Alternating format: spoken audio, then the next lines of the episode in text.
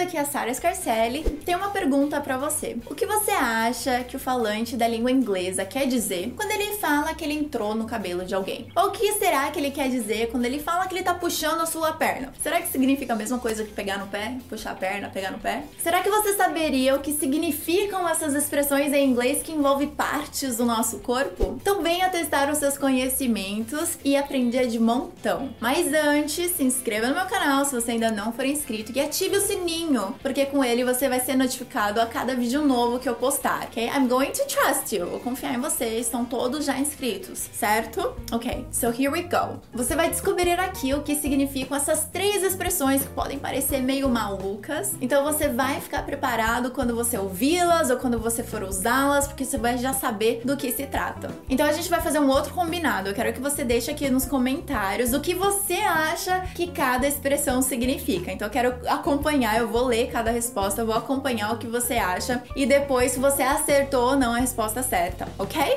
I'm ready. Number one. O que significa entrar no cabelo de alguém? Em inglês, to get in someone's hair. What does it mean to get in someone's hair? Letra A. Será que significa criticar alguém? Sabe, quando você fica, sei lá, procurando defeitos, que nem entrar no cabelo da pessoa, ficar achando ponta dupla aqui, ó, uma. Será? Letra B. Será que significa incomodar alguém? Sabe quando você entra no cabelo da pessoa, sei lá, mexe no cabelo da pessoa e, e bagunça tudo, aí incomoda tudo, a pessoa fica assim, incomodou. Não, porque eu vou te falar, hein? As cacheadas talvez concordem comigo. Se alguém bagunçar o meu cabelo, I'll get annoyed. Ou letra C, será que significa admirar tanto uma pessoa que você começa a se tornar parecido com ela? Já aconteceu isso com você? Então é como se você, assim, tá tão parecida que só trocou de face e até o cabelo tá igual. Você entrou no cabelo da pessoa, são duas pessoas muito parecidas agora. Será? Conte aqui nos comentários qual resposta você acha que é a certa.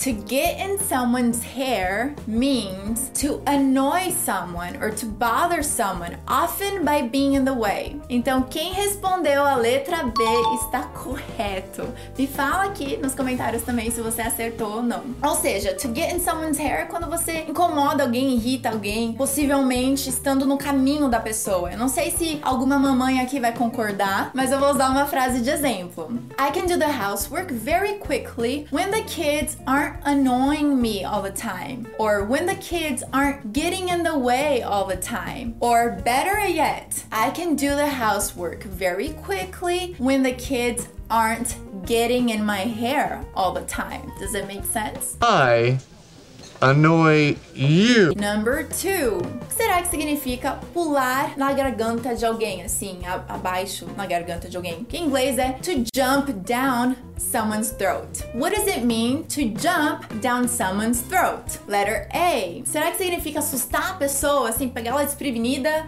Um susto tão grande que ela fica sem palavras, não tem o que falar, então é como se você tivesse pulado na garganta da pessoa. Letter B. Pular na garganta de alguém, to jump down someone's throat. Será que significa interromper a pessoa toda hora, que é como se você estivesse pulado na garganta dela, então você- ela não consegue falar, porque você tá toda hora falando por ela, terminando as frases dela. Será que é isso? Ou letra C, pular na garganta de alguém, or to jump down someone's throat. Será que significa quando você tá bravo com a pessoa e você fica tão bravo que você fica, sei lá, uma fera e quer pular na garganta da pessoa porque ela disse o que ela disse, ou que ela fez o que ela fez, ou quer até mesmo assim, sei lá, estrangular, talvez. I don't know. Será que significa ficar bravo com alguém?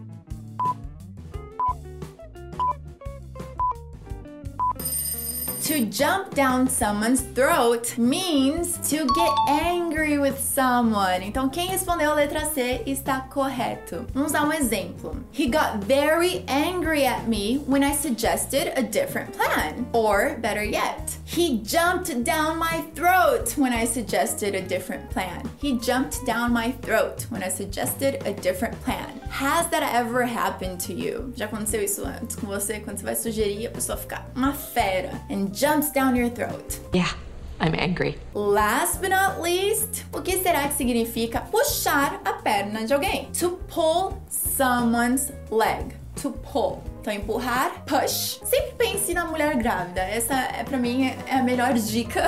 A grávida, em inglês, nos filmes, nos seriados, vão sempre falar push, push. Então, tá empurrando. Push, Helen, push, push.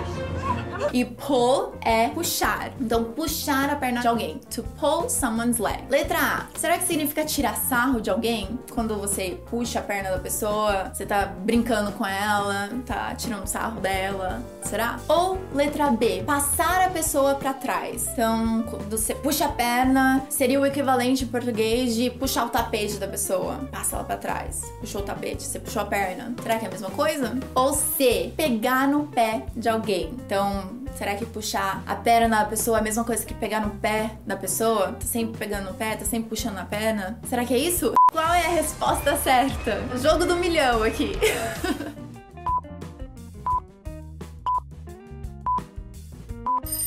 Are you ready? Já comentou aqui a sua resposta? Então vamos lá. To pull someone's leg means to tease someone or to joke with someone, often by trying to convince him or her of something that's untrue. I don't know if that's ever happened to you, but that has happened to me quite a lot.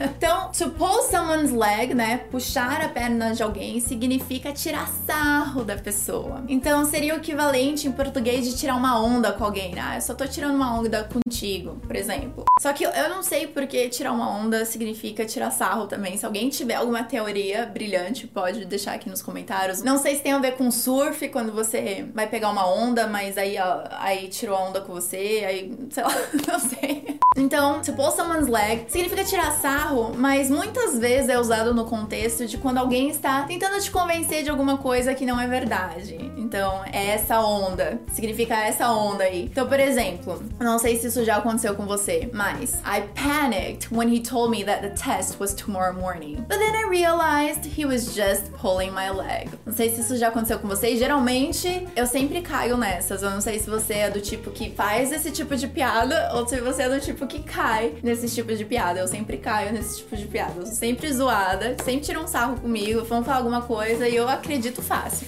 Ou se você já sabe que a pessoa tá tirando sarro de você, você pode responder assim: Come on, I know you're pulling my leg. Oh, come on. You're just pulling my leg. Você só tá me zoando, me tirando. Tira uma onda comigo.